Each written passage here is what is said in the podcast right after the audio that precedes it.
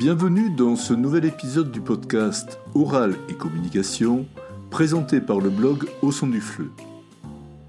L'épisode d'aujourd'hui est consacré à la communication verbale, qui demande aux partenaires d'une interaction de pouvoir s'ajuster l'un à l'autre, d'être socialement compétents et coopératifs, sous peine de ne pouvoir communiquer verbalement.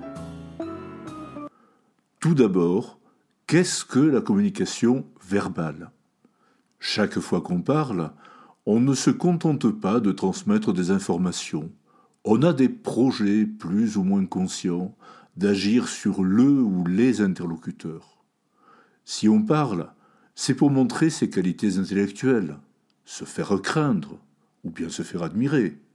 Si on parle, ce peut être aussi pour se faire plaindre, mais également par désir d'agir sur celui qui écoute. Communiquer, c'est amener l'autre à adhérer à nos propos.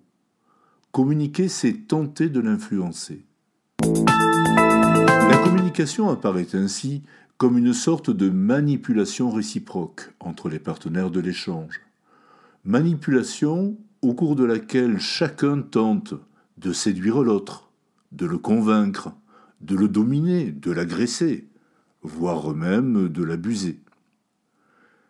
Cette conception élargie de la communication s'inscrit dans un certain cadre communicatif.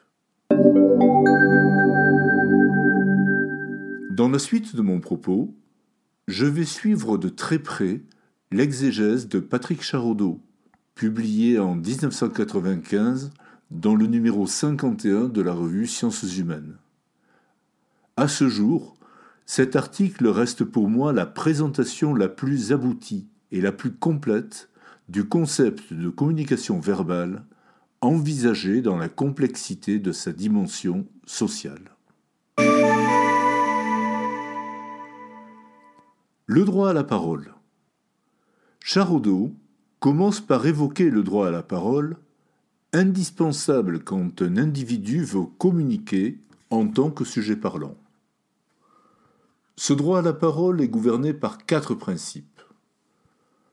Le premier principe est celui d'altérité. Il définit la communication comme un processus d'échange entre les deux partenaires. Ceux-ci doivent être à la fois semblables et différents. Semblables, car ils doivent se mettre d'accord, avoir des intentions et des finalités communes. Mais aussi différents, car ils ont chacun un rôle particulier, et peut-être également des intentionnalités distinctes. Le deuxième principe est celui de pertinence. En vertu de la pertinence, les protagonistes partagent un certain savoir sur le monde, ont grosso modo les mêmes valeurs et des normes communes sur les codes régissant les interactions sociales, les comportements à avoir, les attitudes à afficher, ce qu'aujourd'hui on appelle un savoir cognitif mutuel. Le troisième principe est celui d'influence. Selon ce principe, un acte de communication est défini comme une lutte pour les enjeux de la communication. Les locuteurs ne parlent jamais pour ne rien dire. Ils essaient de s'influencer réciproquement. Pour quelle raison?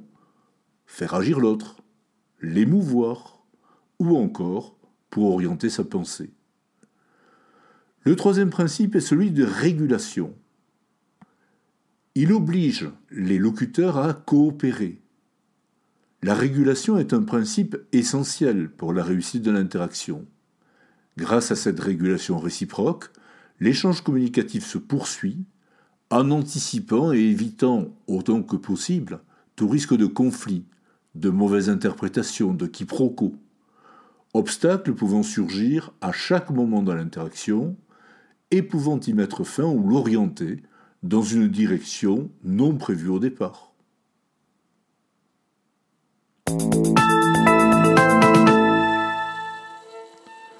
Charodeau précise que le caractère social de la communication met en valeur trois caractéristiques.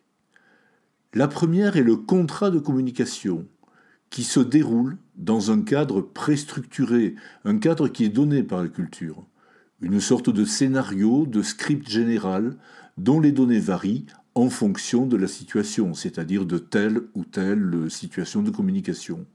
Et celle-ci est définie selon quatre principes.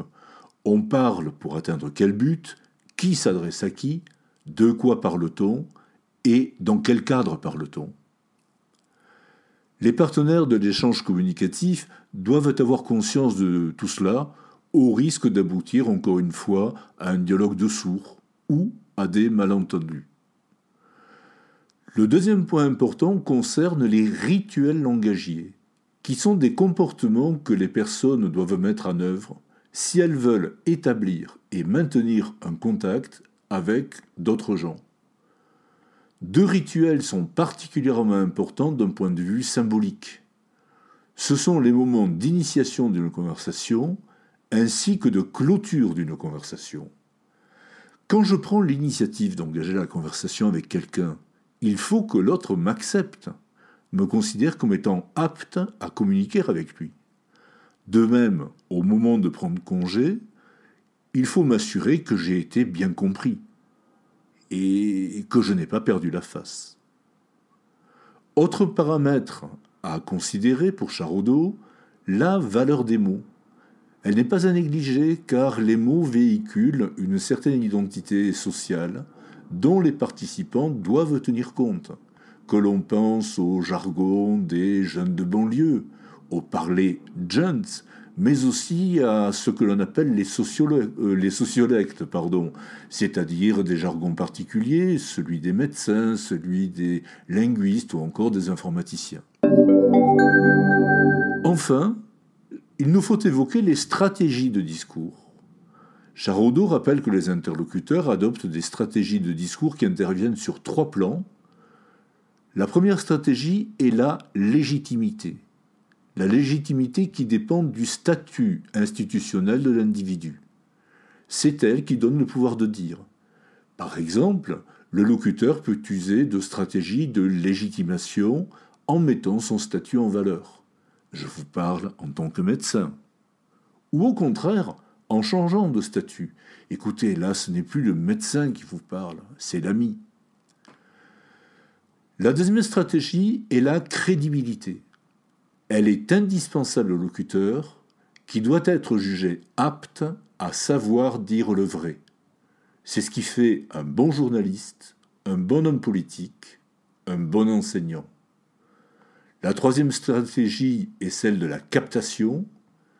La captation, c'est l'attitude consistant à toucher l'affectivité de l'interlocuteur, à provoquer chez lui un certain état émotionnel, bref, à le séduire, à le rendre captif. Cela passe par les qualités oratoires, mais aussi par la vocalité, ainsi que par l'humour. Au terme de cette analyse, Patrick Charodos souligne que dans la communication humaine, c'est à chaque fois tout l'être, psychologique et social, qui s'engage dans un triple pari. Comment acquérir la reconnaissance du droit à la parole? Comment atteindre l'autre? Comment se défendre de l'autre?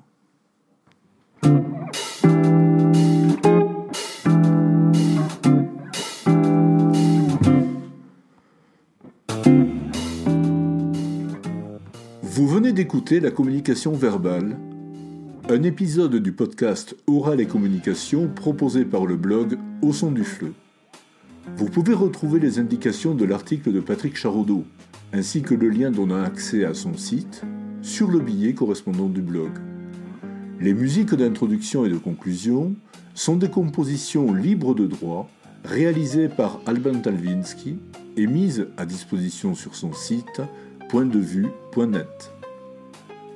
Rappelez-vous que vous pouvez vous abonner au flux RSS du podcast.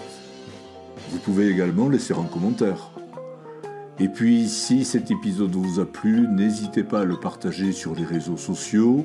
N'hésitez pas non plus à vous inscrire à la lettre d'information, comme cela vous serez tenu au courant de la parution des épisodes à venir.